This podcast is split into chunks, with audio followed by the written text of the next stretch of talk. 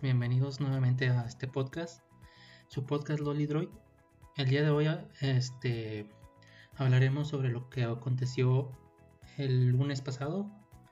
LG decide retirarse del mundo de los, de los teléfonos celulares, lo que parece ser que es porque prefiere enfocarse en otras cosas, ya sea como sus automóviles, tengo entendido, y otras tecnologías más. Pues muy bien.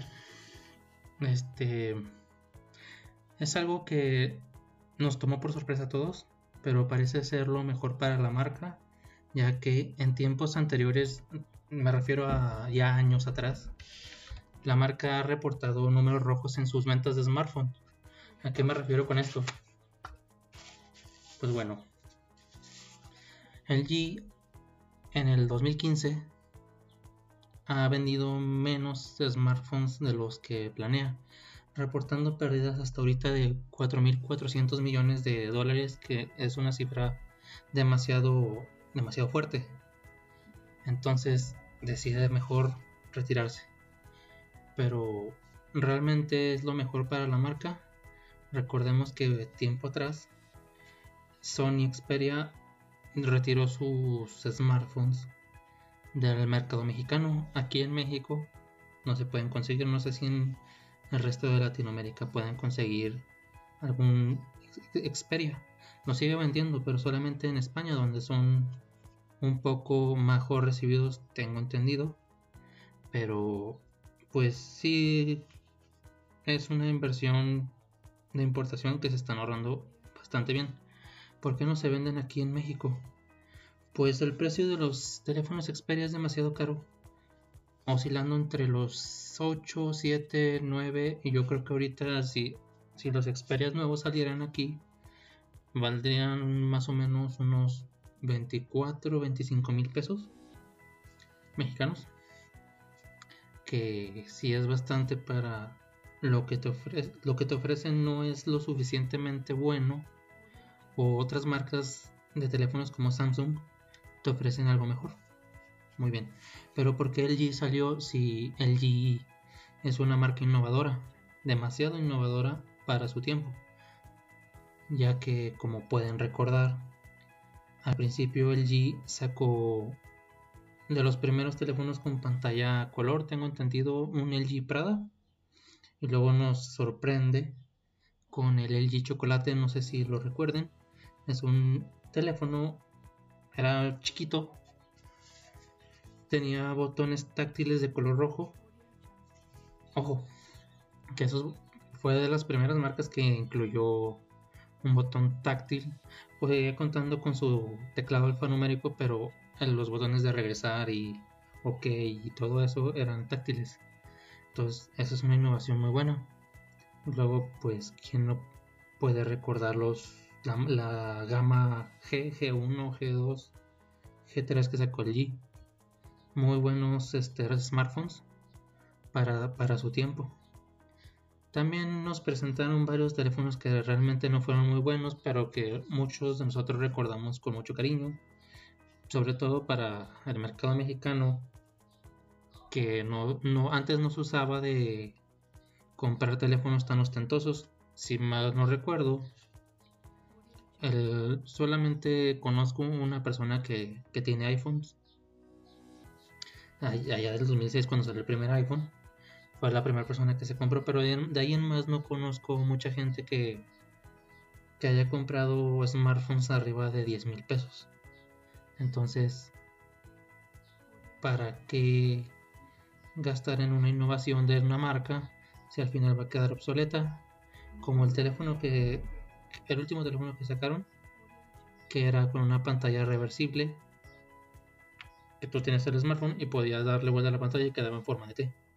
Esa es una innovación, pero realmente no vale la pena para mí. Es un teléfono que fácilmente pierde utilidad. Y por último, ¿quién no recuerda los LG G Flex? Pero se llaman no recuerdo bien. Ese teléfono era una novedad que lo que te incluía era un teléfono curvo, no curvo de pantalla, bueno, curvo de pantalla totalmente, o sea, era alrededor de la pantalla era como un, una U. Esto lo, lo sacaron como innovación para... De hecho, así te lo vendían, como un teléfono que no se podía romper. De hecho, creo que sacaron también un comercial donde una persona tenía el teléfono en el bolsillo trasero y realmente se sentaba la persona y el teléfono no le pasaba nada. Que con otros teléfonos era más fácil que se te estrellara al momento de tú aplastarlo con tu, tu parte trasera. Entonces fue una gran novedad, fue un teléfono muy bueno.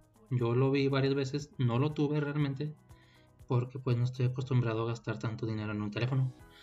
Pero para la gente que lo tuvo, he, preguntado y me han dado buenas referencias, sobre todo porque era un teléfono bastante veloz para su tiempo y muy bueno, en el precio sí era bastante caro, pero era, era una, utilidad muy grande porque no se sentía al momento de sentarse, se sentía el teléfono, pero no se escuchaba un crujido o algo que indicara que se rompiera. Pero en fin, para no enrollarme tanto con, con el G. Otra noticia más, eh, todo un boom con el niño que su último deseo era ser un youtuber reconocido.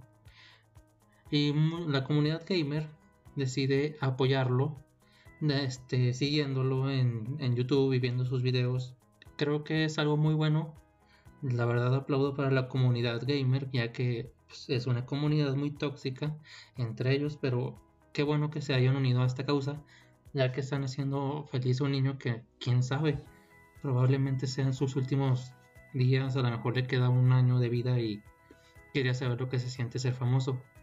Entonces estoy, la neta me llena de orgullo, la comunidad gamer tiene un 10 de 10 y esperemos que ese niño pueda recuperarse pronto y que sea un gran youtuber. Realmente espero de todo corazón que llegue a ser muy gran youtuber, se recupere de su enfermedad, que pues tristemente es un tumor canceroso. Creo que es en el, cerebro, pero esperemos que algo no pase para ese niño. Realmente porque sí, todo el mundo, todo el mundo merece ser feliz en la vida. Y todo el mundo merece cumplir sus sueños. Que realmente esto, en este día de hoy, que hoy es jueves, pues sí me levanta con la sorpresa de que mucha gente pues empieza a burlarse de una streamer, si se puede llamar así, por el hecho de que ese niño ya ahorita ya, ya superó en suscriptores, tengo entendido, creo ahorita tiene 3 millones y pico de suscriptores y la, streamer tiene también 3 millones, pero menos como 3 millones 100. Entonces la gente empezó a, hacer burla de ella, que pues muy mal para todos ustedes como gamers, lo digo como un gamer. Me molesta que, la, que esa persona juegue con el sentimiento de los niños, no con el sentimiento. Se haga pasar por una streamer cuando realmente lo que quiere es otra cosa, es enseñar su cuerpo, o sí, ganar dinero de otras formas como lo que es el OnlyFans. Sobre todo porque en Twitch los que más ven los streamers son los, a los streamers son niños menores de 8 años, entonces pues nada más se ponen a ver a esas personas esperando que enseñe algo. Porque yo como persona yo esperaría lo mismo de, esa persona si fuera un niño, que empiezas a mostrar más pechuga. Pero realmente pues no lo va a hacer y apoyo a la comunidad que quiere tumbarla, porque creo que los videojuegos son algo muy serio. Y que una persona como esa esté denigrando no solo su cuerpo, sino el ser gamer. De hecho no es la única, hay más, pero creo que ella es la que más tiene ahí el, el problema. Pero espero y algún día esa persona recapacite y todas las personas que hacen, las mujeres que hacen eso recapaciten porque pues, o sea, si juegan chido, qué chido. Me da mucho gusto que haya mujeres que jueguen muy bien videojuegos y mujeres que, que ganen, le ganen a hombres y y que sean muy buenas jugadoras y que ganen mucho dinero, ok, está bien, pero hazlo con habilidad y no con tu cuerpo. En fin, eso es todo. Muchas gracias por escuchar este podcast. Este llegué a dos suscriptores en Spotify, lo cual me tiene bastante feliz y he visto que varias gente escucha mis podcasts, unas 5 o 6 personas, eh, pero la verdad me llena de felicidad que se esté escuchando esto. Se los agradezco y pues nos vemos en un próximo podcast. Hasta pronto.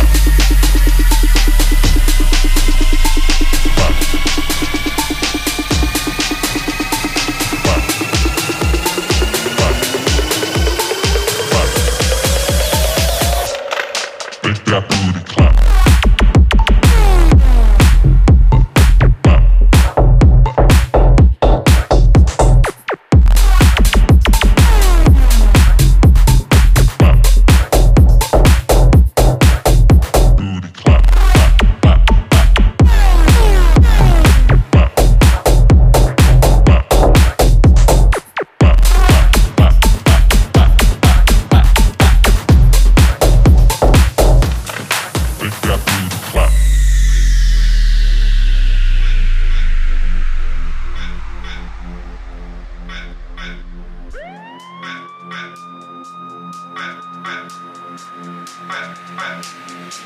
well, well, well.